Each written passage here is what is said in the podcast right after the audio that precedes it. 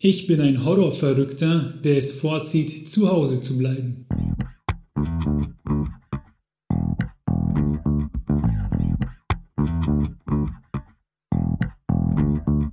Herzlich willkommen zu Lesen und Lesen lassen, dem Bücher- und Schreibpodcast mit Martin und Maxe.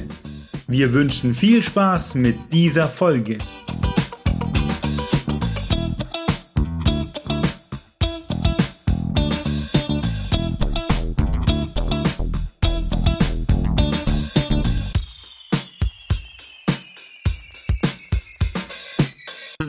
Das Zitat von eben, das ist von einem Horrorautor oder genauer gesagt einem Horror-Mangaka, den ihr vielleicht sogar schon mal gesehen oder gehört habt, und zwar von Junji Ito. Und ich kann den Mann fühlen, denn ich bin auch gern zu Hause. Du auch? Geil, sorry. Äh, ja, ich bleibe auch hin und wieder gern zu Hause und ich schaue auch furchtbar gern Horrorfilme. Und mittlerweile, seit ein, zwei Jahren, lass es drei sein, lese ich sehr gerne Horrormanga. Dann bist du ja genau richtig in dieser Folge, Hey, yay. weil wir sprechen heute über Junji Ito. Das ist ein Horror-Mangaka, der ist, ich weiß jetzt nicht, ob er insgesamt relativ bekannt ist äh, unter Mangaka generell. Ähm, zumindest bei uns in Deutschland habe ich das Gefühl, ist er noch so, fliegt er noch so ein bisschen unterm Radar, zumindest bei Horrorfans. Und ähm, deswegen haben wir gedacht, es ist heute Halloween. Wir wollten tatsächlich die Folge, kleine Anekdote, letztes Jahr schon bringen und haben irgendwie, keine Ahnung, reingeschissen. Ich weiß es nicht mehr, was unsere Vergangenheits-Ichs da gemacht haben. Deswegen dieses Jahr, Junji Ito wird nicht alt, dem sein Zeug ist immer gruselig. Und wir sprechen heute über den Mann, was seine Geschichten ausmacht, warum ihr sie lesen solltet, auch wenn ihr jetzt nicht so auf, auf Manga hängen geblieben seid, aber trotzdem vielleicht Horrorfans seid. Und ähm, was ich im Skript habe, sind so kleine Fakten zu diesem Mann, zu diesem Junji Ito, die der Martin allerdings noch nicht kennt. Das heißt, der darf dann spontan darauf reagieren und diese Fakten sind teilweise ziemlich cool, die diesem Mann nochmal eine neue Dimension geben. Da bin ich gespannt. Und während du das erzählt hast, ist mir eingefallen, warum wir letztes Jahr die Folge nicht aufgenommen haben. Ist vielleicht interessant für die Zuschauer, weil zu der Zeit ungefähr hatten wir realen Horror bestehend aus beruflichen Wechseln und Existenzängsten. da habe ich ja den Job gewechselt ähm, und so ein Stress und Umzug und etc. Und ich glaube, daran lag's. Martin, was macht dir mehr Angst? Die Geschichten von Junji Ito oder die Zukunftsangst und der Weltschmerz? Ähm, hm. Gut, das klingt jetzt natürlich so aufgesetzt, aber es sind die Geschichten von Junji Ito, weil da sind manchmal Bilder dabei, die verfolgen dich. Da denkst du nicht dran und dann hockst du alleine zu Hause und plötzlich, weil das Gehirn halt nicht anders kann als denken, gibt es so Situationen und dann fallen dir diese Bilder wieder ein. Und so eine Zukunftsangst, die ist halt, ne, je nachdem, in welcher Situation du bist, ist, ist, ist die omnipräsent, irgendwann ist die selbstverständlich. Aber so ein Junji Ito, der erwischt dich immer kalt. Ja. Der erwischt dich immer. Und mir geht's tatsächlich genauso. Du hockst da und es ist dunkel und keine Ahnung, du weißt da, ich mach jetzt gleich den Rechner aus und gehe ins Bett und dann gehst du im Dunkeln über den Flur und dann kommt dir dieses eine Bild in den Kopf. Und du denkst dir, danke und schickst ein Gebet nach Japan. Das kriegst du auch nicht raus. Das verfolgt dich dann, weil du dann Nein. anfängst, über Ja. diese Geschichte und über die Szene nochmal nachzudenken. Und ich bin so einer, ich analysiere dann nochmal diese hässlichen Gesichter, warum ich die so schlimm finde oder was finde ich jetzt Ja, ne, an diesem auch. Bild so schlimm. Und dann hockst du so da und denkst dir, "Ugh", so unangenehm. Ja, ja. Und es gibt tatsächlich, es gibt nicht viel an, an Horror, so generell, der mich noch nicht schockieren kann, aber der mir halt dieses unangenehme Gruselgefühl macht. Ne? Wenn du einen Horrorfilm schaust, dann hast du halt deine Jumpscares und erschreckst dich kurz vielleicht, aber das ist, das ist ja nicht geil. Das ist ein kurzer Schreck, aber das hat nicht dieses Unangenehme. Und ich finde, je älter man wird, desto, und je mehr Horror man natürlich konsumiert, desto mehr abgestumpft wird man. Zumindest geht's mir so. Und Junji Ito hat da eine, einfach eine, eine Nische bei mir erwischt, wo es mich einfach gruselt. Der schafft es immer wieder. Das ist einfach, das liegt auch an seinen Zeichnungen. Da gibt's einen Fact nachher, Martin, der ist ziemlich cool. Das schaffen einfach sonst nicht viele. Und gerade diese, was ich an Horrorfilmen oder Horrorgeschichten auch mag, ist, wenn die nicht so diese, diesen plötzlichen Horror und Schrecken in den Mittelpunkt stellen. Da haben wir auch drüber in unserer ähm, Deep Dive-Folge über Horror gesprochen, die verlinke ich in den Show Notes. Sondern wenn da so eine gruselige Grundstimmung herrscht, sodass du dich unangenehm fühlst. Das ist nämlich das Allerbeste. Und was ein schwieriger Spagat in dieser Folge sein wird, ist, dass wir euch erzählen müssen, wie eklig diese Bilder sind. Ihr seht sie selbst nicht. Und diese Bilder, die sprechen für sich. Also ich empfehle es jetzt schon mal jedem, ähm, nach dieser Folge spätestens mal irgendwas von Junji Ito zu lesen. Und wir gehen jetzt tatsächlich eher auf seine Geschichten ein und über ihn und sprechen über ihn in diesem Horror-Special, nenne ich es mal. Wenn ihr generell was zu Horror hören wollt, ne, was Horror ausmacht etc., dann klickt ihr auf die von Maxe erwähnte Folgen. Und Junji Ito, das ist so einer, ich kenne den tatsächlich, also ich kenne nur die Geschichten über ihn, weiß ich nicht viel. Auf Instagram habe ich schon mal sein Gesicht gesehen etc. Und der wirkt ganz normal, aber was der halt eben ja. zeichnet, das ist es absolut nicht. Äh, da gibt es auch ganz witzige, der Junji Ito ist jetzt auch nicht unbedingt kamerascheu. Mangaka sind oftmals so kamerascheu und du weißt nicht, wie die aussehen, aber der ist ähm, überhaupt nicht kamerascheu und der hat auch schon mit Crunchyroll, glaube ich, zusammengearbeitet und auch mit Netflix.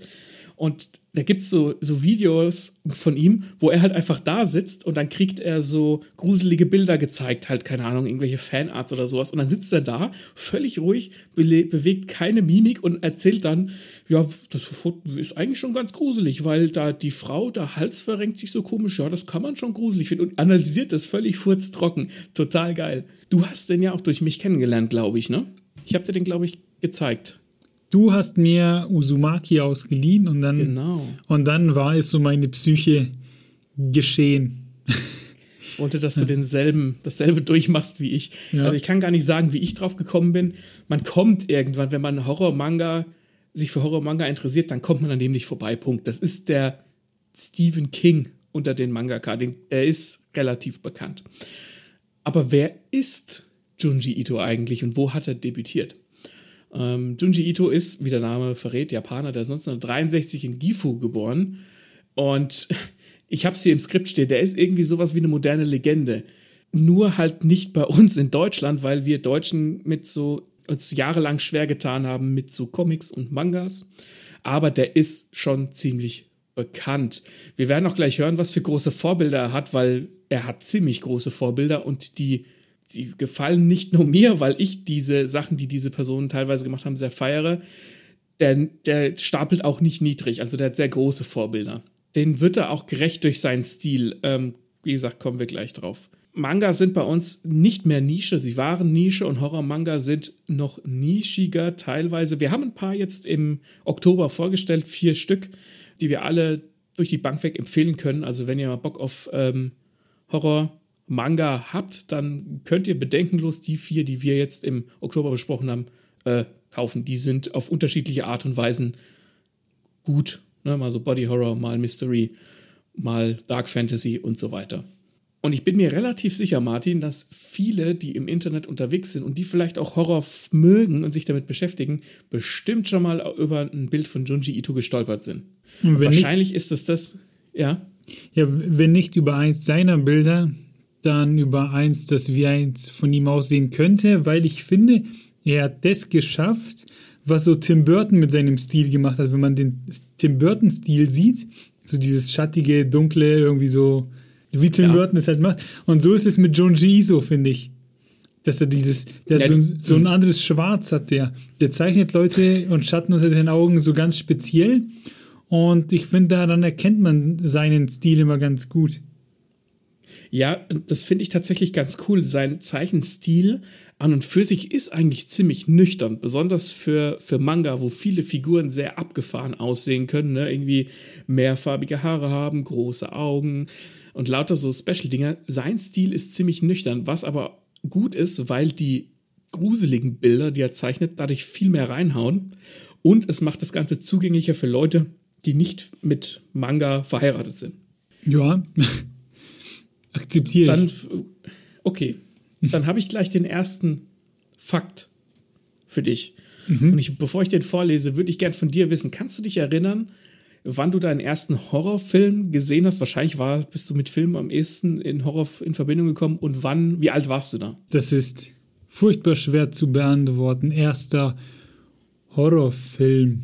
Ich weiß nicht, ob es der erste war. Ich weiß aber, wir waren in Polen, wir waren Kinder, eine Schulferien und da lief im Fernsehen, ich glaube, es war Stephen Kings Shining. Und da habe ich zum ersten Mal, also vielleicht habe ich vorher schon einen Horrorfilm gesehen, aber da habe ich zum ersten Mal Horror empfunden, wo der Junge irgendwie in diesem großen Haus in so ein Bad geht und dann liegt da so eine Frauenleiche oder irgend sowas in der Ah, Badewanne. Ja. Und das habe ich damals Die gesehen alte. als Kind und boah, ne, hab voll Schiss gekriegt, hab ultra Angst vor dieser Szene gehabt und es ist ja irgendwie so, dass der Junge wegguckt und im nächsten Moment ist diese Person dann wieder weg.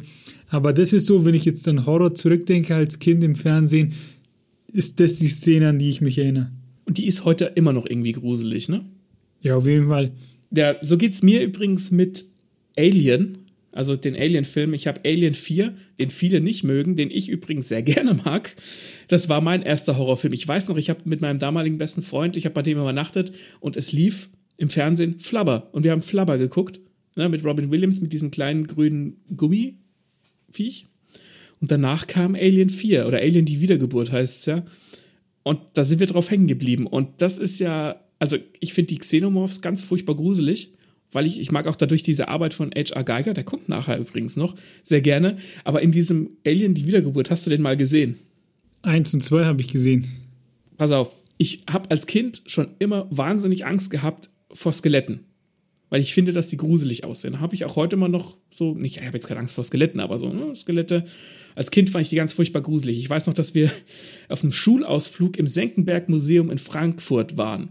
Und ich hab, wollte bei den menschlichen Skeletten, da gibt es eine ganze Abteilung mit menschlichen Skeletten und sowas, wollte ich nicht rein. Und meine Mutter war als Betreuerin dabei und ist dann mit den anderen Kindern da durchgelaufen und ich musste und ich habe draußen gewartet. Und in diesem Alien die Wiedergeburt gibt es einen Alien-Mensch-Hybriden, der als Gesicht nicht dieses augenlose Maulgesicht hat, sondern so eine Art Totenschädel, der wie so drüber gespannt ist. Mit so einer ganz kleinen Nase, die ich eigentlich ganz putzig finde. Und dieses Viech finde ich so unendlich gruselig, weil es diese Verbindung hat zwischen diesen Xenomorphs von H.R. Geiger und einem Totenschädel.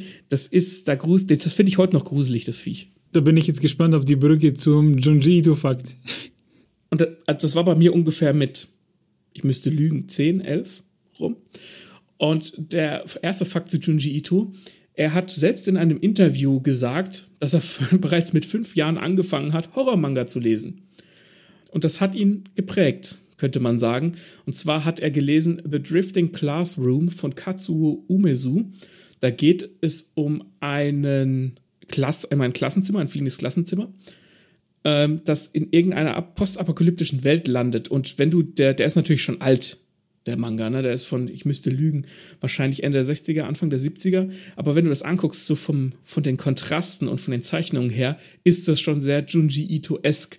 Und eventuell, ich guck, weiß nicht, ob man den bei uns zu lesen kriegt, der würde mich schon auch mal interessieren. Da, das hat halt mehr so ein bisschen was von Kindererfahren-Horror. Und er hat selbst in diesem Interview gesagt, für ihn waren Horrormanga wie ein Teil seiner Eltern. Und er beschreibt es als wie ein Küken, das das erste, was es sieht, für seine Mama hält. Das heißt im Umkehrschluss, er hält Horrormanga für einen seiner Elternteile, seine Mama. Das ist so eine Beschreibung, die liest du in einem Horrorfilm. Wenn so das kranke Mhm. Kind beschrieben wird, das irgendwie Geister sieht, ne? Das Ängstliche. Das klingt, boah, wie klingt das? das? Das klingt übelst seltsam, wenn er sagt, Horror-Manga sind ein Teil seiner Eltern, vor allem mit fünf Jahren. Also, dass ihn das geprägt hat, das glaube ich. Ja. Na, der hat auch, ähm, das habe ich jetzt nicht als Fakten aufgeschrieben, aber der hat wohl auch in so einem alten Haus gelebt, wo es auch viele Käfer und so gab und immer so viele komische Geräusche und so. Der, also der ist schon so wegen so aufgewachsen. Also klar, das sagt er natürlich, das zeigt natürlich, warum er so gut ist in dem, was er tut. Aber ich weiß nicht, ob das so gesund ist. es hat zumindest zu seinem Erfolg geführt. Ja. Aber was macht seine Horrorgeschichten eigentlich aus? Ähm, und der Martin würde vermutlich dasselbe sagen wie ich, äh, seine absolut detaillierten und abgefahrenen Zeichnungen. Ja, ja. Ich kann nur Ja sagen. Das sind die Zeichnungen, die sich in dein Gehirn brennen. Äh, Ich nehme dir auch mal ein bisschen was vorweg. Also die Geschichten, Ja. die sind schon immer ganz interessant. Manchmal sind es irgendwie so japanische Sagen. Ähm, die er aufgreift und daraus bildet sich das dann, dass dann irgendwelche Leute darüber sprechen, wie ich erfinde jetzt was wie, hey, das ist ein Schmetterling und diese Schmetterlinge, man sagt über die Schmetterlinge, dass sie dieses und jenes machen und aus diesen Schmetterlingen später geht dann die Gefahr hervor. So ungefähr ist der Aufbau. Hin und wieder, nicht immer, aber sowas macht er auch ganz gerne.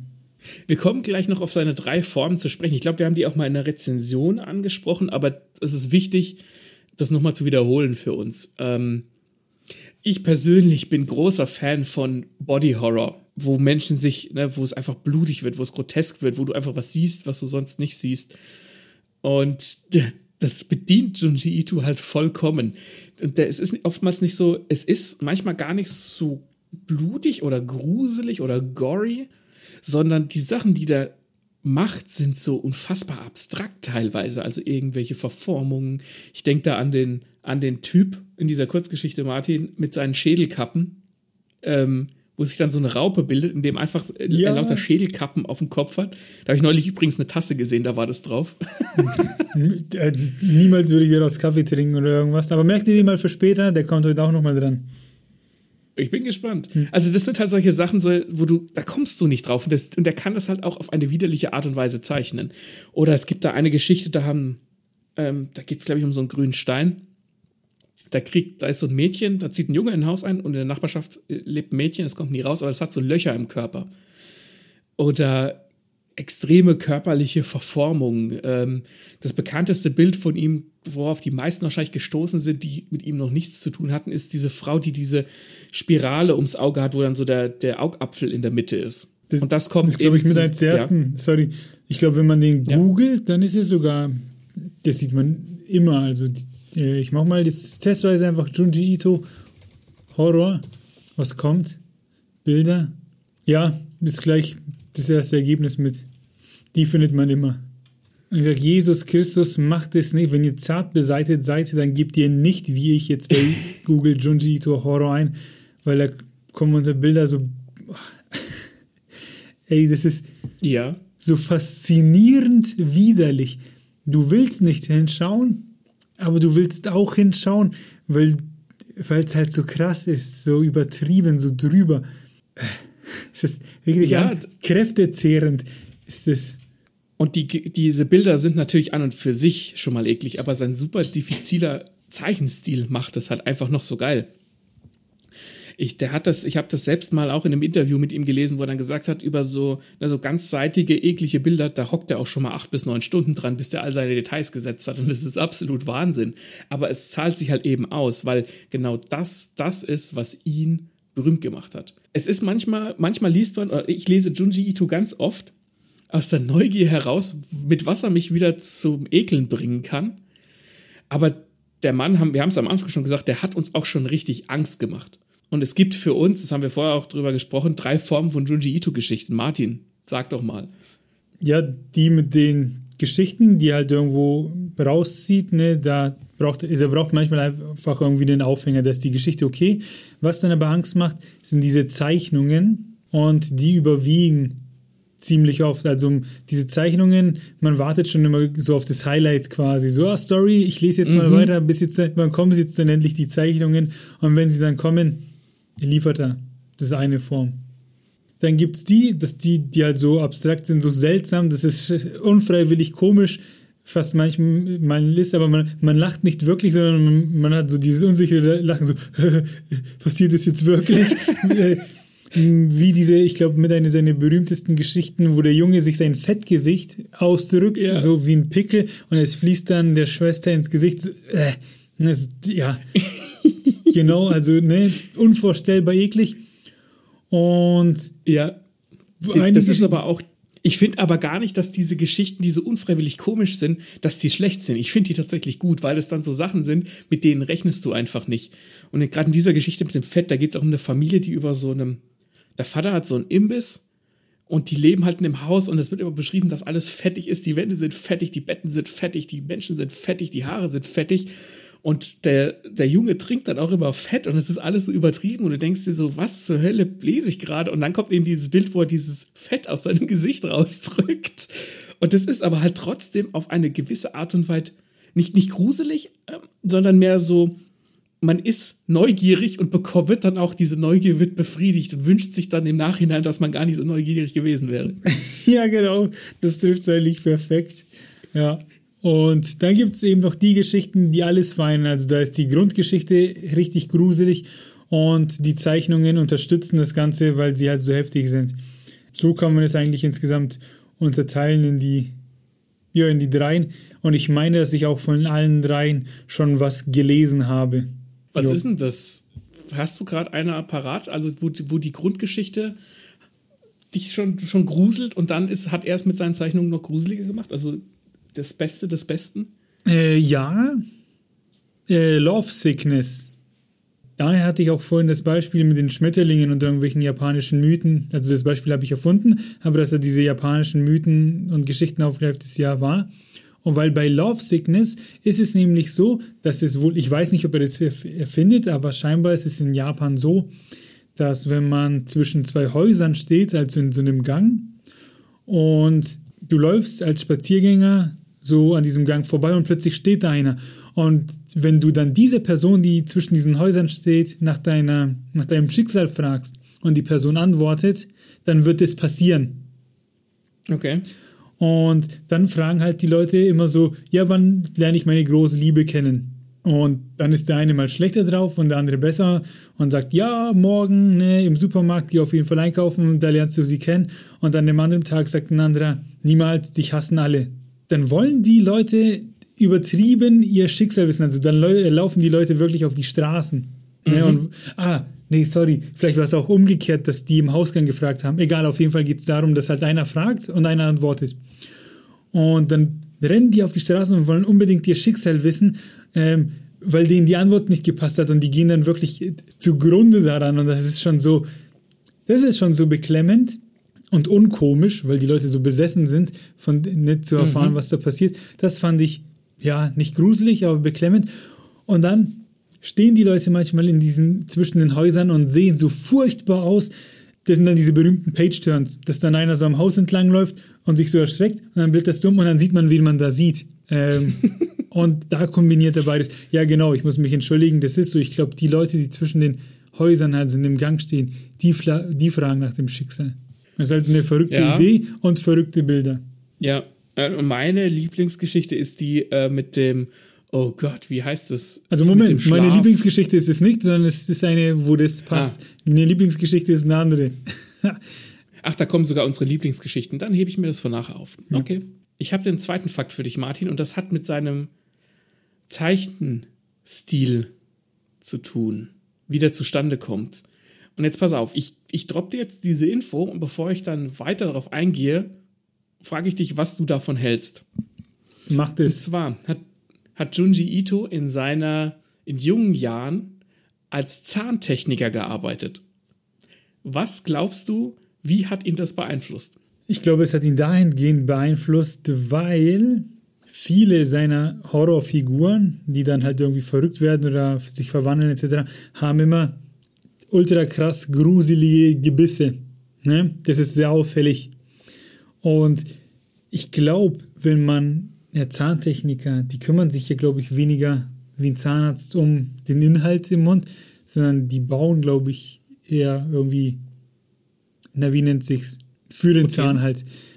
Aber ich glaube, wenn ein Mund krank ist, dann kann da schon sehr viel Ekliges darin passieren. Und das hat ihn bestimmt beeinflusst. Also ich glaube, wenn ein Mund entzündet ist oder ein Zahn gebrochen und man muss da irgendwas reinbauen und ersetzen, dann kann das schon unappetitlich sein und deswegen hat ihm das für seine spätere Karriere auf jeden Fall geholfen.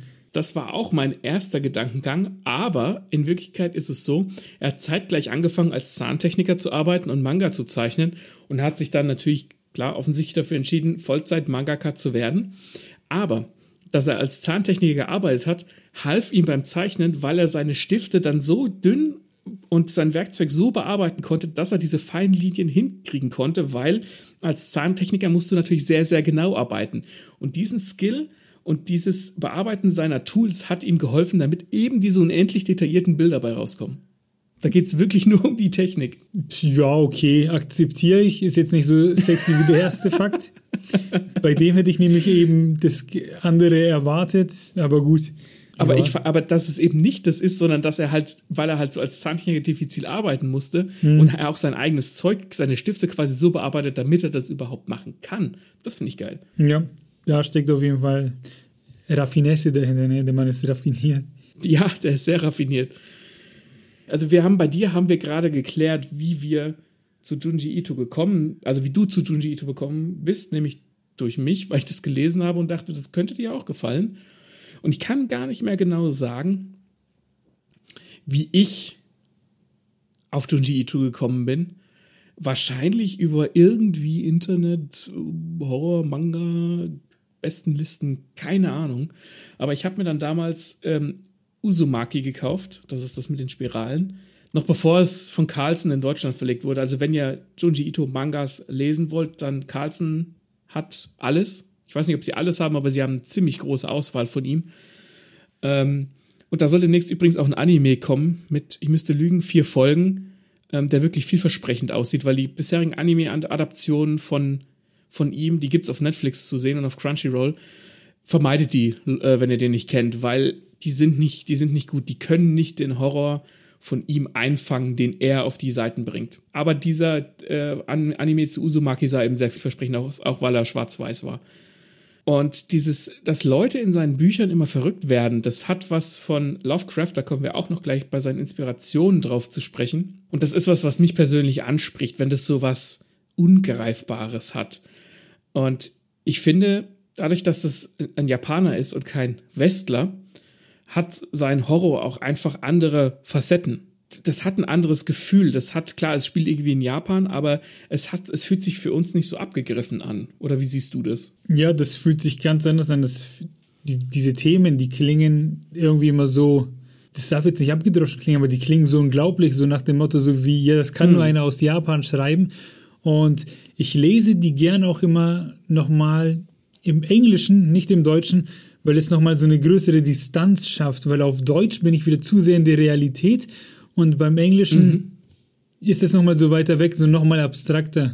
Ja, weil es das vielleicht für den Ja. einen oder anderen irgendwie Sinn ergibt. Für mich gibt es, ergibt es wahnsinnig viel Sinn und gar nicht mal so sehr dieses, oh, das ist auf Deutsch, ich verstehe es besser und kann es besser nachfühlen, sondern dieses Englische fügt dem nochmal eine, eine Schicht Fremdartigkeit hinzu, zu dem sowieso schon Fremdartigen. Ja, genau, genau, so ist es. Und Junji Ito hat mich auch geprägt. Also wir haben bei uns im Treppenhaus die Nachbarn unter uns, ich wohne im vierten Stock, die haben eine Fußmatte mit Spiralen drauf. Und immer wenn ich dran vorbeigehe, muss ich an Junji Ito denken. Also wenn man Uzumaki liest, dann betrachtet man Spiralen mit anderen Augen. Das war ja auch das, äh, was du mir eben ausgeliehen hast, daher kenne ich den.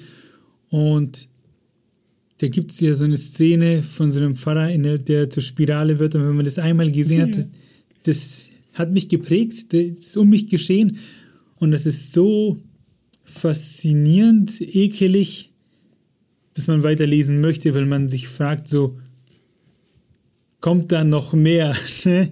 Und es kommt noch mehr. Ja. Und seit Uzumaki habe ich dann auch den einen oder anderen Kurzgeschichtenband gelesen und dann halt gibt es auch immer diese großen Romane, die zusammenhängen. Also der hat mich jetzt. Und das ist einer von den Manga-Zeichnern, wo ich sage, ja, ich lese da alles, was es von ihm geben wird, weil man findet immer wieder eine neue Zeichnung, die anders ekelhaft ist. Auch wenn es oftmals einfach nur verformte Menschen sind, schafft das trotzdem immer wieder den Grusel neu zu erschaffen in der ihren Gesichtern. Oh ja. Ah, das hast du schön gesagt. Der zeigt dir vor allem auch Sachen, die du einfach so nicht siehst, weil die entweder bei uns nicht präsent sind, diesen Horror, wie er ihn zeichnet oder wie er ihn zeigt, oder weil weil es den einfach so nicht gibt, weil es sowas Abstraktes ist. Also wie dieser Vater in diesem Bottich, der so eine Spirale ist. Das ist allein, wenn man das sagt und wenn ihr das da draußen hört, das klingt so abstrakt und eigentlich vermutlich auch so unfreiwillig komisch, aber dann siehst du das und dann ist das überhaupt nicht komisch, weil du willst nicht, dass dein Vater als Spirale in einem Bottich liegt. Deswegen, du kriegst da einfach Sachen zu sehen, die kriegst du sonst nirgends zu sehen. Und das macht, glaube ich, auch den, die Neugier aus, warum man Junji Ito liest. Ja, deswegen lese ich, bis ich sterbe. Vielleicht an seinen Büchern. Ja. ich hoffe doch nicht. Martin, Fakt 3. Wenn du dir etwas wünschen könntest, was Junji Ito zeichnet von einem berühmten Franchise, ganz egal, ob es jetzt Manga ist oder Anime oder was auch immer, wo würdest du dir eine Kooperation wünschen zwischen Junji Ito und dem, was du jetzt nennst? Ich sehe hier links und die verraten schon, worauf du hinaus möchtest, deswegen würde ich das nicht als Antwort nehmen. Aber wenn ich mir was wünschen dürfte, ähm, wenn er was neu machen sollte, ich glaube, ich würde. Oder halt in seinem Stil. Ja, genau, in seinem Stil. Ihr habt ja bestimmt alle mitbekommen, dass es diese neue One Piece Realserie gibt. Und irgendwann muss dieser Thriller Bark Arc kommen. Und Thriller Bark war in One Piece auf Horror gedeichselt, aber One Piece ist ja eine freundliche Serie, sag ich mal. Und da war der Horror ja spaßig. Und ich wünschte mir dieses ganze Horror-Kapitel sowohl in der Realverfilmung als auch im Manga nochmal neu hergenommen und von Junji Ito gezeichnet, und, um es quasi in richtigen Horror zu packen. Das würde mich interessieren, wie das aussehe. Boah, das finde ich eine wahnsinnig gute Antwort. Klar, als One Piece-Fan finde ich das eine wahnsinnig gute Antwort. Aber das ist auch deswegen so eine gute Antwort, weil, wie du gesagt hast, Thriller Bark ist sehr auf Witz gemacht und es ist ein sehr witziger Arc. Und ich habe sehr oft und sehr viel gelacht. Aber das Ganze nochmal mit seinem ekligen Horror zu verbinden, würde mir das Lachen im Halse stecken bleiben. Aber ich, ich glaube, ich sehe schon hier, worauf du eigentlich hinaus wolltest. Hau raus. Es gab 2014 eine Kollaboration zwischen Junji Ito und der Obacht Pokémon Company. Die haben nämlich Junji Ito ins Boot geholt. Ich weiß nicht, was sie geritten hat, dass sie, äh, dass sie einen Horrormanga, diesen Horrormanga für ihre kindgerechten Pokémon ins Boot holen, aber sie haben es getan. Wir hinterfragen es nicht. Und der hat für die quasi Pokémon in seinem Stil gezeichnet. Ich packe die Links in die Show Notes. Davon gibt es zwei Stück, zwei Bilder. Und natürlich ist es nicht so gruselig wie das, was er zeichnet, aber Pokémon in seinem Stil mal zu sehen, das hat schon was Makaberes, finde ich. Ich habe jetzt mal auf die Links draufgeklickt und diesen ersten, der sieht noch relativ freundlich aus. Also beim Pokémon sieht man schon, dass es ein ganz, was ganz anderes ist, als was er zeichnen würde. Aber dieses Mädel mit der Puppe in der Hand, sofort Junji Ito darin erkannt. Aber dann habe ich auf dieses Gengar geklickt und Gengar trifft genau das, was diese Wesen bei ihm so seltsam macht. Diese diese Fasern in den Gesichtern, diese langen Zungen, so ne, diese seltsamen Proportionen, das ist schon sehr Junji Ito. Pokémon ist ja eigentlich Siehst schon irgendwas kindgerechtes. Ja. Deswegen, ja. ja, cool. Im Hintergrund sind auch wieder Spiralen übrigens. Stimmt. Klickt auf jeden Fall mal auf diese Links, das ist verrückt, aber zeigt es nicht euren Kindern, die Pokémon mögen, weil danach mögen sie die nicht mehr. Der Gänger man, ist echt cool. Das andere kann man zeigen, das sieht so im Hintergrund ein bisschen äh, mit einem frechen Lächeln. Aber der Gengar, der trifft schon. Sprechen wir über seine Inspiration. Und das könnte jetzt womöglich den ein oder anderen Horrorfan überzeugen, wenn man so ein bisschen Vergleiche trifft. Mangaka, die sich an solchen westlichen Künstlern, alten Künstlern orientieren, wie große Meister oder klassische Kunst oder vielleicht sogar noch früher zurückgehend, äh, Kunst aus der Antike von den Römern oder den Griechen, die haben auch immer einen besonderen Stil. Und damit erfülle ich jetzt gleich meine Quote, Martin. Hirohiko Araki, der Jojo zeichnet, ist sehr inspiriert von Statuen, römischen Statuen. Achtung, jetzt wird es ein bisschen arzi bei uns. Ich da nicht aussteigen, Leute. Die ersten beiden äh, Künstler, die habt ihr vielleicht schon mal gehört. Ähm, wenn, in, einem, in einem Interview hat Junji Ito äh, eben seine Vorbilder angegeben und wenn es um klassische Kunst geht, ist es Edgar Degas. Das kennt ihr vielleicht so äh, der hat jetzt nicht so dieses eine super bekannte Gemälde, aber der zeichnet oftmals sehr, sehr interessante Blickwinkel, also so in Räume rein, mit so, ver, wo, wo, der, wo, wo sehr viel mit dem, wie nennt man das dann, ja, mit dem Blickwinkel gearbeitet wird. Und da sieht man schon, das hat schon irgendwas von Junji Ito, weil das so auch so eine gewisse, durch die Farbwahl so eine gewisse ich finde die Bilder ein bisschen unangenehm. Ein anderes Vorbild von ihm ist Johannes Vermeer und das kennt ihr ganz bestimmt. Da gibt es dieses Bild, das nennt sich Frau mit dem Perlenohrring. Das ist diese Frau, die so über die Schulter guckt mit dem blauen Stirnband und dem Perlenohrring. Habt ihr 100 Pro schon mal gesehen? Das kenne ich, das kenne ich. ja. ja, also man kennt, also, ne, wenn ich jetzt sagen würde, Martin, kennst du die Frau mit dem Perlenohrring, würdest du wahrscheinlich sagen, nein, aber wenn du das Bild siehst, sagst du, na klar, kenne ich. Und er hat noch einen genannt und den, das passt wie die Faust auf Auge, Salvador Dali. Kennst du aus dem Stegreif ein Bild von Salvador Dali? Ich weiß, dass wir über den auch schon im Podcast gesprochen haben. Dali, äh, ist das nicht der mit auch aus Haus des Geldes mit der Maske? Ja, das ist der hat der genau, der hatte so ein so ein so ein Schnauzer, so ein Ja, genau, genau. Der hat doch so diese diese diese Uhren, die so zerlaufen genau, auf der Kante. Die zerfließenden Uhren. Ja, genau. Ne? Und da bist du schon so, zerfließende Uhren, okay. Und er hat auch viele solche abstrakte Bilder. Da gibt es ein bekanntes Bild von ihm, da ist so ein Elefant drauf, der über so eine Steppe läuft, aber der hat so ganz lange, eklige Beine. So ganz dünne, wie so, eine, wie so ein Weberknecht. Und dann bist du schon wieder, denkst du, ja klar, logisch, das sieht aus wie, wie, wie Junji Ito, beziehungsweise umgedreht. Und auch wenig überraschend H.R. Geiger. Oder wie er eigentlich heißt, Hans-Rüdi Giger. Das war ein Schweizer. Und den kennen wir von Alien. Der hat Alien, ähm, die Xenomorphs designt. Das ist ja eine Schleife, die du jetzt geschlagen hast. Ja, schön. Und Giga mag ich persönlich auch, weil der macht immer diese, diese Mischung aus Technik und Bio, ne, so Biotechnik-Sachen, wo Leute irgendwelche Schornsteine aus dem Rücken kommen oder wo so Fleisch mit so Metall verschmolzen ist. Ähm, das sieht man, liest man übrigens auch in Gio. Das ist die, dieser Manga von Junji Ito, Martin, mit, den, mit diesen Fischen. Kannst du dich erinnern? Ja, wo dann die Freundin von dem einen in diesem Labor ist und doch dann so in diese Schläuche, also an Schläuchen und so angesteckt ist, wenn ich mich richtig erinnere. Und sie war eine Kugel. Genau. Das war ein Bild, ey. ja. Und das ist eben H.R. Geiger und das äh, merkt man auch. Und wenn man den mag, dann mag man vermutlich den Stil auch von Junji Ito. Das passt ganz gut. An Literatur, was an Literatur, was Literatur betrifft, hat Junji Ito auch ein ganz großes Vorbild und das ist H.P. Lovecraft. Den kennt man ja wieder. Den kennt man wieder. Ja. Einer der Begründer des modernen Horror, ne? Cthulhu, große alte Angst, Wahnsinn, ne? Und diese Sachen, dass Leute Angst haben, diese in, in Junji Ito-Geschichten haben Leute immer ganz viel furchtbar Angst und können viel nicht begreifen oder werden wahnsinnig. Und das ist ganz klar Lovecraft.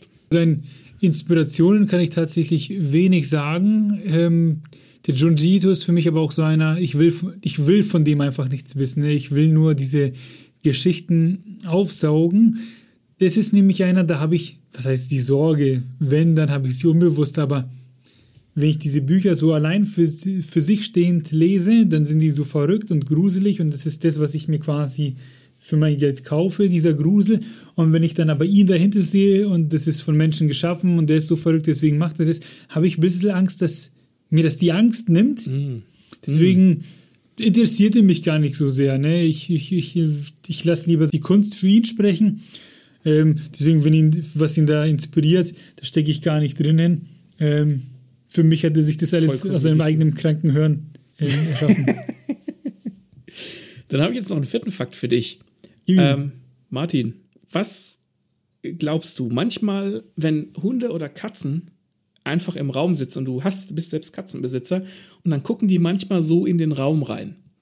Ohne dass du jetzt, dass da irgendwas ist oder sie scharren mit der Pfote am Boden. Das macht die Katze von meiner Schwiegermutter ganz gerne, obwohl da gar nichts ist.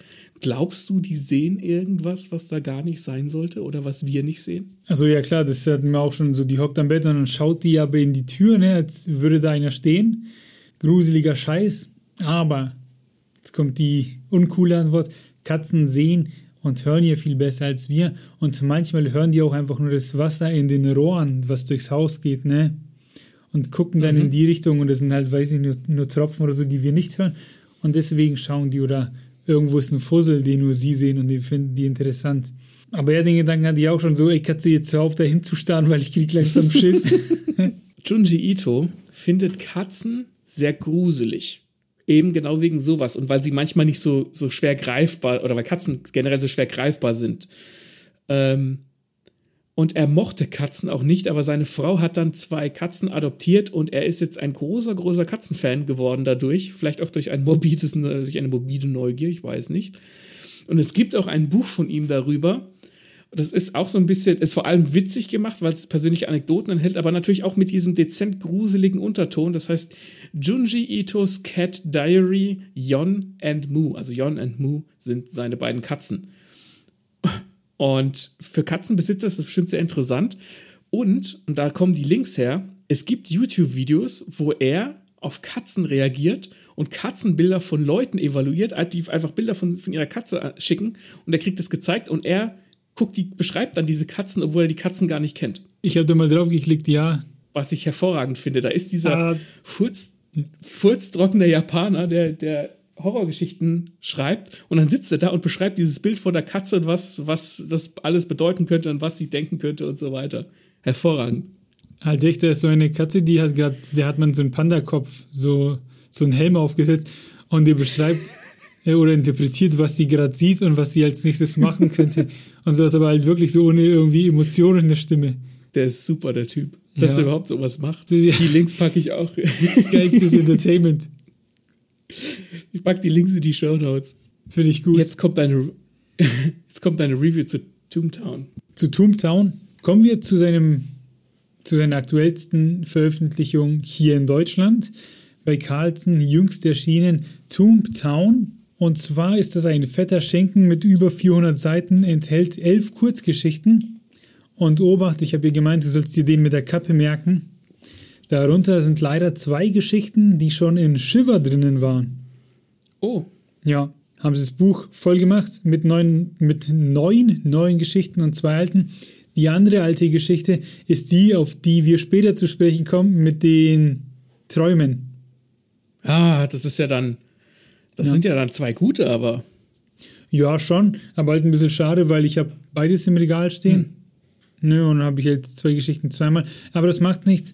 Äh, das macht die anderen Geschichten nicht, um, nicht schlechter, sondern immer noch gut. Und ich erzähle euch mal von der ersten, die halt eben Toontown heißt, wie das Buch.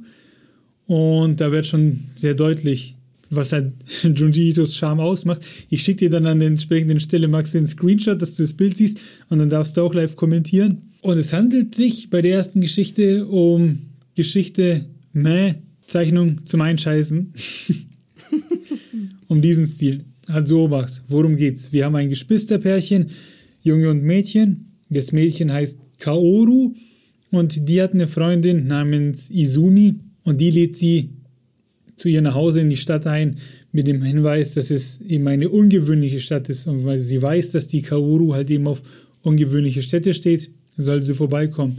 Ihr Bruder hat äh, den Führerschein gemacht wohl und bietet sich natürlich an, dass er fahren kann. Also fahren die beiden die Izumi besuchen. Unterwegs labern die halt, ne? Und plötzlich, zack, rennt denen eine Frau vors Auto. Schaffen es nicht mehr auszuweichen, mhm. überfahren die. Und dann ist es so, dass die halt ne, erst Hilfe machen wollen, gucken, oh, geht's dir gut? Und die stellen fest, shit, die packt's nicht.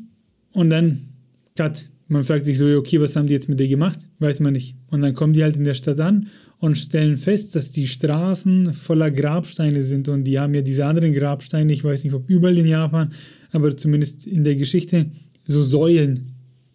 Ne? So dünne Säulen. Mhm. Ja, also ja, ja genau. Und die tauchen mitten auf der Straße auf und der Bruder umfährt zu den ersten, dann werden es plötzlich immer mehr und auf einmal ist er in so einem Hindernisparcours aus Grabsteinen einfach nur und schafft es dann nicht umzufahren, versucht zu wenden und reißt halt einen um und dann kommen halt gleich die Bewohner und oh, Grabstein umgeschmissen wollen denen halt helfen, genau rauszunavigieren und der eine sagt, ja, da müssen sie ihren Wagenheber holen. Und der Bruder geht dann so verstohlen zum Kofferraum, macht ihn auf und man sieht, ah, die haben die Leiche mitgenommen, ne, wollten nicht erwischt werden, dass die die überfahren haben und haben sie halt den Kofferraum geworfen. Kofferraum zu, bevor es jemand gesehen hat, Wagen rausmanövriert, und dann kommt dann auch schon die Sumi und sagt, hey ihr, ne, schön, dass ihr es geschafft habt und nimmt die mit nach Hause. Und was hat die zu Hause mitten im Raum stehen? Ein Grabstein. Weil es stellt sich raus, dass in dieser Stadt Grabsteine auftauchen an den Stellen, wo die Leute sterben. Und dann bemerken, okay.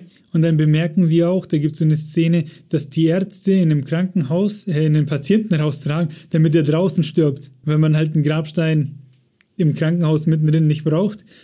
Ähm, das klingt halt jetzt so skurril, ist jetzt aber, finde ich, weniger aufregend. Typ, typische Junjito-Story halt. Dann hocken die so am Abend da und auf einmal heißt so, hey, wo ist denn Ayumi? fragt die Mutter der Freundin, die die eingeladen hat. Und die Ayumi ist die Schwester von der Izumi. Mhm. Und die Gastgeberin sagt halt so, ja, und die Eltern, ne, alle in Aufruhr, wo sind denn die? Und man stellt fest, ah, das ist die Überfahrene Da haben wir schon mal den Konflikt. Und die beiden Geschwister, die wollen nicht aufliegen und helfen dann so einem Suchtrupp nach ihr zu suchen etc. Finden die die halt logischerweise nicht, weil die bei denen im Kofferraum liegt. Und dann fliehen die aus der Stadt, sagen Danke, wir müssen fahren, ne? ähm, sie machen sich auf den Weg mhm. zurück, wollen es hinter sich lassen. Und bei der Suche kommen die auf so einen Brunnen schon vorher. Ne? Der Suchtrupp schaut in so einen übertrieben, übertrieben tiefen Brunnen, ob die die da sehen, weil dieser Brunnen ist für die, die es nicht schaffen, sich zurückzuverwandeln. Die kommen nicht ins Nirvana, weil die Leute können sich schlecht in die Grabsteine verwandeln, wenn man sie nach ihrem Tod noch bewegt. Also die Toten müssen liegen, okay. äh, liegen gelassen werden, damit diese Grabsteine schön wachsen können. Und wenn man das nicht okay. macht, dann ist das ungefähr dasselbe wie wurde in dem Buch beschrieben, wie wenn du, wenn sich ein Insekt entpuppt und du es dabei unterbrichst. Okay. Auf jeden Fall fliehen die aus der Stadt, wollen unterwegs nach Hause dann noch ähm, die Leiche in den Brunnen schmeißen, weil dieser Brunnen ist scheinbar sehr tief und da werden halt immer die Leichen reingeschmissen, die es nicht schaffen, sich anständig zu verwandeln. Ja, jetzt wird es ein bisschen verrückt. Und dann geht der Bruder an den Kofferraum. Jetzt kommt der klassische Junji Ito Page Turn. Man sieht, wie er den Kofferraum aufmacht und sehr erschreckt guckt. Und jetzt gehe ich mal kurz hier in Discord und schicke dir das Bild, Maxe. Und da sieht man dann, in was sich die Schwester verwandelt. das finde ich jetzt gar nicht mal so eklig, aber das sind genau diese Bilder, die du sehen willst. ja, genau. Also, um für euch ein Bild zu zeichnen. da ist ein offener Kofferraum und da liegt jemand da mit starren Krallen. Ne? Finger sind es keine mehr. Das sieht so adlermäßig aus, lang und dünn. Und aus der Person, Person wachsen so Kristalle. Komplett der Mund ist voller Steine. Die Augen sind keine richtigen Augen mehr. Und überall aus diesem Körper ja, die, die, Rippen wirken so, als wären es noch Rippen und überall wachsen einfach nur so Kristalle raus und das ist so widerlich deformiert, dass man sofort wusste, ja genau dafür habe ich das gekauft. ja. Und ja. dann werfen die die da raus äh, aus dem Kofferraum rein in den Brunnen und beim Tragen schneidet sich dann auch der Bruder, was dem geübten Leser schon einen Hinweis darauf gibt, dass dem Bruder was passieren wird. Ähm, und im Brunnen, wie soll es auch anders sein, kommt dann die Leiche wieder raus mit tausend anderen Leichen zusammen. Bildet so ein riesiges Schlangenwesen, was auch sehr unappetitlich aussieht. Das Ende von der Story verrate ich jetzt nicht, aber das war sozusagen schon mal das Highlight. Und ja, genau, das ist dann Toontown, die erste Story. Und es geht so weiter in den Geschichten. Ich schicke dir mal ein anderes Bild auseinander in Kurzgeschichte und das darfst du jetzt dann gleich beschreiben, was du siehst. Ach ja, ach, das kenne ich. Das habe ich mir schon öfter anguckt, dieses Bild, und habe mich gefragt, zu welcher Kurzgeschichte das gehört. Und habe gedacht, hoffentlich muss ich das nie lesen. Das ist Was in ist das? Das ist in Toontown drinnen. Das sieht. Oh, das, ist, das ist dieser perfekte Mix aus Grusel und widerlich und interessant. Ne, was ist das? Das kann man, äh, das ist eine, wahrscheinlich eine, eine Nach, Nachbarin, nehme ich mal an, die guckt da so aus in den, durchs Fenster rein die Sprechblase sagt alles senkrecht. Hey, alles senkrecht. Und die hat so, boah, das Gesicht ist so ganz, ist so relativ lang und sie hat so Blasen und Dinger im Gesicht und hat so Augen, so ganz kleine zusammenstehende Augen. Die Nase ist relativ lang und, und recht faltig und sie hat aber die Falten um die Augen ziehen das so zusammen und die hat so einen Bob-Schnitt und die Zähne gucken so mehrreich oben raus. Man kann das gar nicht beschreiben, man muss es sehen. Und das ist dieses Bild kenne ich und das ist, das kommt mir auf die Augen nachts. Das ist, ähm, das ist von seiner, das ist nicht so abstrakt wie, wie das, was du eben gesagt hast mit den, mit den Kristallen aus dem Mund und so, sondern gerade weil es nicht so abstrakt ist, sondern einfach nur sehr detailliert gezeichnet, ist es so gruselig. Und das ist in Toontown drinnen mit vielen weiteren Späßen. Ähm, deswegen, wenn ihr jetzt noch was, gehen wir mal davon aus, es ist Halloween in der Früh und ihr braucht für heute Abend zum Gruseln noch was zu lesen, dann ist euch damit auf jeden Fall geholfen. Vor allem, wenn da der Schädelkappenmann und die Geschichte, auf die wir gleich zu sprechen kommen, drin ist, dann ist das ja Shut up and take my money. Ja, genau. And my pants. Toontown hat nämlich nur, in Anführungsstrichen, nur elf Geschichten, aber es gibt so viele und wir haben uns hier unsere Lieblingsgeschichten von Junji Ito auch aufgeschrieben, äh, die wir euch näher bringen. Das ist bei Karls Manga erschienen, das Toontown. Auf jeden Fall eine Empfehlung für Junji Ito-Fans. Gönnt euch das. Dann kommen wir jetzt zum Abschluss zu unseren Lieblingsgeschichten. Ähm, ich, da du jetzt erzählt hast, erzähle ich einfach meine Lieblingsgeschichte zuerst. Mhm. Und die ist, die ist in dem Toontown drin. Oder in, warte, Shiver. in Shiver ist sie auch drin. Shiver oder Toontown. Also ihr habt zwei Möglichkeiten, die zu lesen. Man wird bei Geschichten von Junji Ito selten enttäuscht beim Lesen. Aber meine liebste ist die, ist der One-Shot, also eine Kurzgeschichte. Und die nennt sich passenderweise Der lange Traum.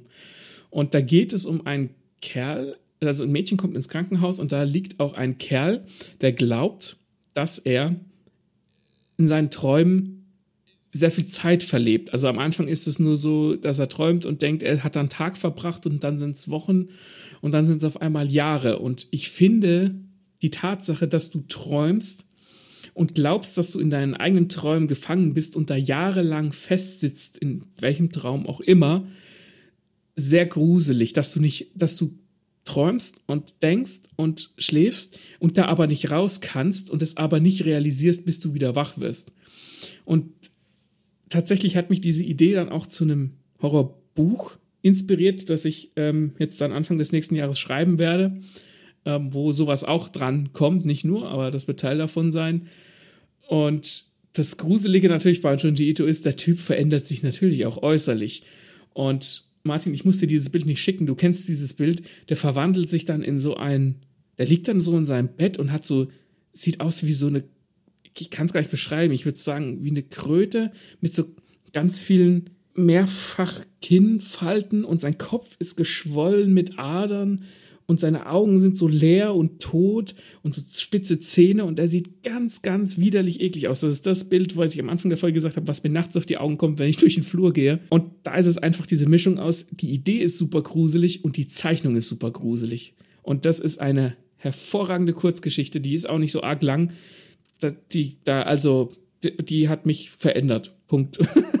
Wir haben ja Shiver schon mal rezensiert und da haben wir ausführlich über Ja. die Geschichte gesprochen, aber das ist ja auf jeden Fall ein, ein Highlight, ja. Und meine Lieblingsszene Mhm. ist, wie die Ärzte reinkommen und er so Blitze aus den Fingern schießen will und man merkt richtig so, Mhm. wie es nicht geht, weil es halt nur in seinem anderen Leben gegangen ist und die Enttäuschung ist halt groß und das ist, das, dieses, das hat richtig was Philosophisches. Ähm, da steckt Ja. viel in dieser Story und es ist es sieht, es sieht ekle, ekelhaft aus, macht einem Angst.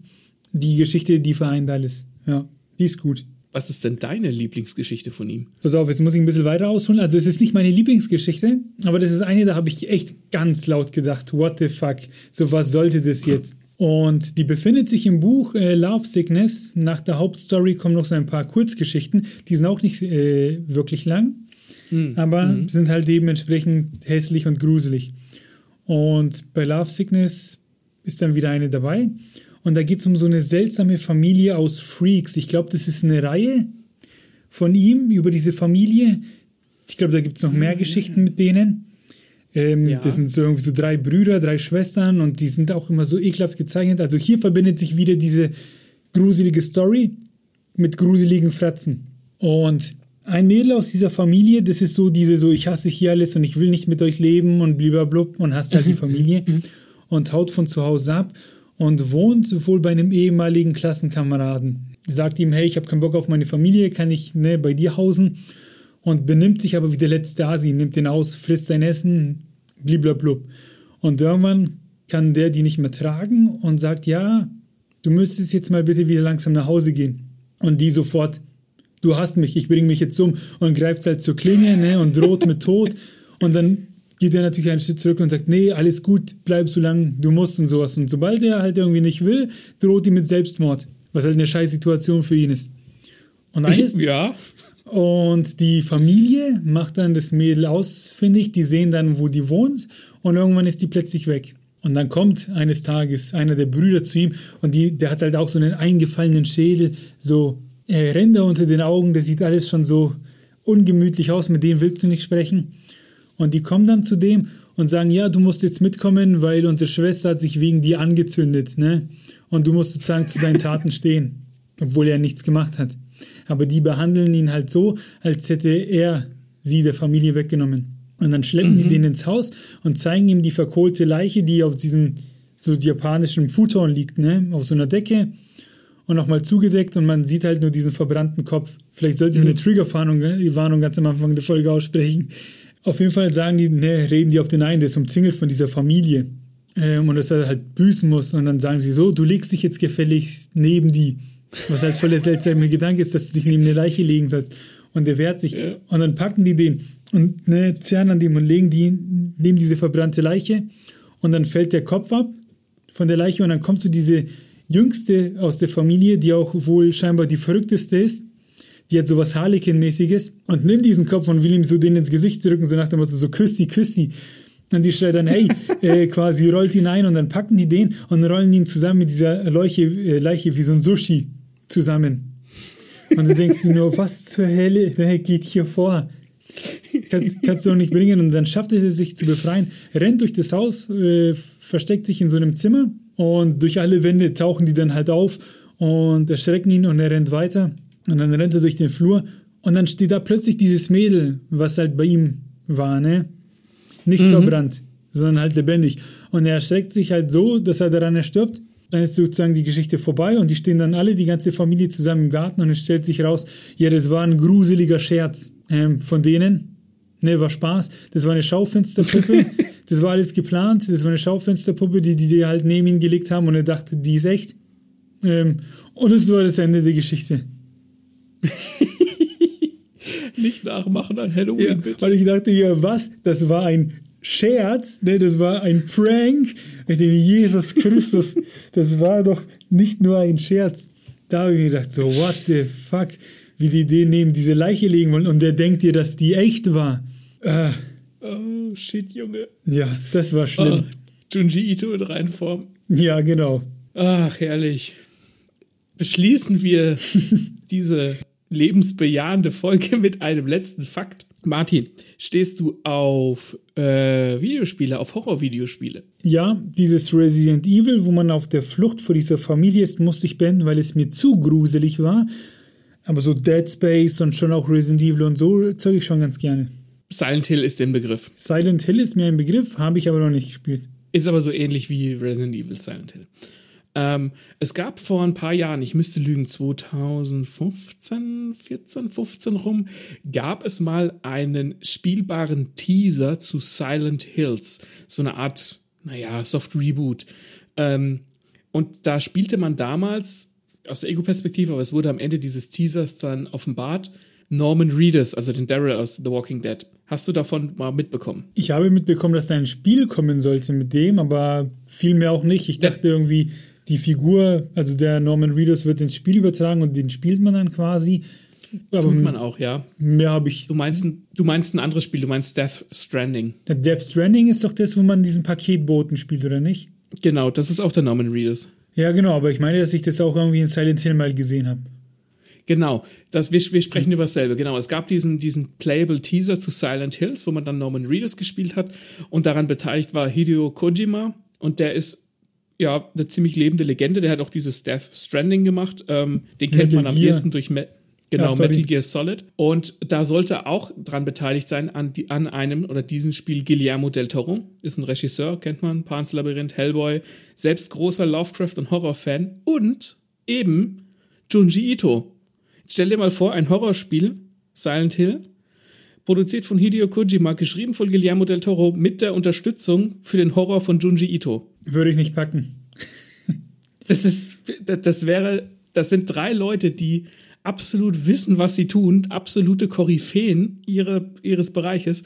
Und es wäre absolut großartig geworden, aber es hat nicht sollen sein. Jetzt bin ich enttäuscht. Ich dachte, da kommt was oder es gibt es oder so. Mir zumindest Nein, angeguckt auf YouTube. Aber diese Kombi, weil der Hideo Kojima mit Metal Gear, der hat ja schon Stories drauf und die waren ja sehr filmisch, Ja. die Spiele. Und dann noch dieses Ding jetzt dazu vom Junji Ito. Ich hätte mir in die Hosen geschissen. Überhaupt, ich weiß, also ich, vielleicht gibt es tatsächlich auch so Indie-Spiele, wo Junji Ito stylmäßig was am Start ist. Könnte ich mir schon vorstellen, müssten wir jetzt mal recherchieren. Aber jetzt tatsächlich Junji Ito an einem Horror-Videospiel beteiligt. Also wenn du das Ganze nicht nur, ich meine, du hast vorhin gesagt, du liest es gerne auch auf Englisch, damit da auch noch so eine gewisse Distanz herrscht und auf einmal musst du diese Scheiße spielen. fällt mir nichts zu ein, fange ich direkt das Schwitzen an. Ja. Schwitzen kannst du jetzt aufhören, weil die Folge ist vorbei. Aber ihr könnt anfangen zu schwitzen, weil jetzt ist Halloween und es ist 7 Uhr früh. Ne, jetzt ist 7.50 Uhr oder so, weil ihr euch die Folge sofort zum Release anhört. Grusel, Wusel, Heiterkeit, genießt ähm, euer Halloween und checkt auf jeden Fall Junji Ito aus, wenn ihr was zum Gruseln braucht. Empfehlungen habt ihr hier ja. reichlich gehört und auch das, was ihr jetzt schon gehört habt, ignoriert, wenn die Stories gespoilert wurden, weil die Bilder könnt ihr trotzdem noch erleben und ja. die wollt ihr erleben. Ja. Also, äh, Ansage geht raus oder ging raus, auch wenn ihr keine Manga-Leserinnen oder Leser seid oder da keine so viele Berührungspunkte habt. Es lohnt sich. Es lohnt sich, das zu lesen. Und die gibt es auch in äh, Carlsen. Die haben so schöne Hardcover-Bücher. Ähm, das sind auch keine so Heftchen oder sowas. Das lohnt sich unbedingt, wenn ihr Horror mögt und mit Manga nicht in Berührung gekommen seid. Ich habe tatsächlich eine, Martin, eine äh, Lektorenkollegin von mir, die hat nichts mit Manga am Hut, die mag aber Horror sehr gerne, der habe ich das empfohlen und die hat sich instant einfach alles gekauft. Die hat das erste gelesen und hat, hat einfach alles und ist jetzt auch irgendwie auf dem Horror-Manga-Trip, von der habe ich, der ich neulich äh, geschrieben, dass Starving Anonymous, was für sie sein könnte, haben wir auch in der Rezi gehabt. Und die so, ja, habe ich schon alles gelesen. Und ich so, okay, cool, was habe ich für eine Kreatur geschaffen? ja. Ja, seht ihr, ne, das verzaubert einen, aber nicht so dieses Disney-Verzaubern, sondern dieses, da kommst du nicht mehr raus, bist verflucht, wie die Figuren eben in seinen Büchern. Du willst bestimmt wissen, wann die nächste Folge kommt. Wann kommt denn die nächste Folge?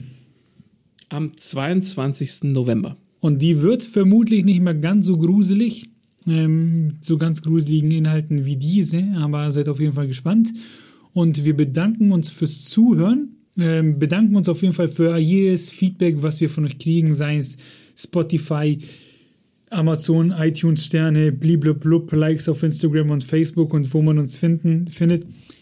Das beruhigt unsere Seelen, ähm, entspannt die Gemüter. Das brauchen wir nach so einem Junji Ito-Band. Ähm, deswegen immer her damit. Vielen Dank fürs Zuhören und wir hören uns hoffentlich auch beim nächsten Mal, wenn wir euch nicht vergrault haben zu Tode erschreckt. Gehabt euch wohl. Und alles. Wir bleiben bei Horror, bei echtem Horror, den man erleben kann. Und ich frage dich mal als erstes, fährst du gerne Achterbahnen und alles in die Richtung? Ja, gegen, also Achterbahn bin ich jetzt schon jahrelang nicht mehr gefahren, aber grundsätzlich fahre ich ganz gerne Achterbahn. Äh, Geisterbahn fahre ich, bin ich noch nie gefahren weil ich finde, A, mag ich es nicht, wenn mich irgendjemand in einem Kostüm erschreckt. B, finde ich so Puppen auch sehr gruselig. Und C, habe ich als Kind, wollte man mich in einer Geisterbahn zerren und ich wollte das nicht. Und das hat bei mir Ding hinterlassen, äh, Spuren hinterlassen. Deswegen Achterbahn ja, Geisterbahn äh, äh. Okay. Und wie stehst du zu Freefall Towern? Bin ich noch nie gefahren. Freefall Tower. Hm. Bin ich noch nie gefahren, weiß ich gar nicht. Würde ich mich da reinsetzen? Ich habe es einmal gemacht im, oh Gott, wie heißt es bei Köln? Phantasialand. Und ja. das war so ein geschlossener Freefall Tower. Zum Glück, weil sonst hätte ich mich überhaupt nicht getraut. Also ich bin eine, eine richtige Pussy, was das angeht. So Achterbahn und sowas. Du hörst mich kreischen, packe ich gar nicht. Da habe ich es mal mitgemacht. Und da sind wir in diesen Freefall Tower rein, hast äh, dich reingehockt in dieses komische Ding, ging der Bügel unter. Ich hatte schon Puls 200 und normalerweise schaut man den Leuten ja zu, wie das Ding langsam hochfährt, ne, auf dem Volksfest. Und dann geht es halt mit Karacho runter und du meinst zu wissen, was dich erwartet. Und dann fährt das Ding langsam hoch und nichts ahnend schießt es nach oben. Und ich dachte mir, Jesus Christus, was passiert hier? Weißt du, das sind, da sind nicht die Regeln. Fährt hoch, bleibt stehen und mit selben Karacho wieder runter. Und ich, oh, ich habe so geschrien die Schwester von meiner Freundin war, glaube ich, neben mir und die hat mich nur schreien gehört und alle haben mich nur schreien gehört und ich dachte mir, hey, ich, ich musste raus.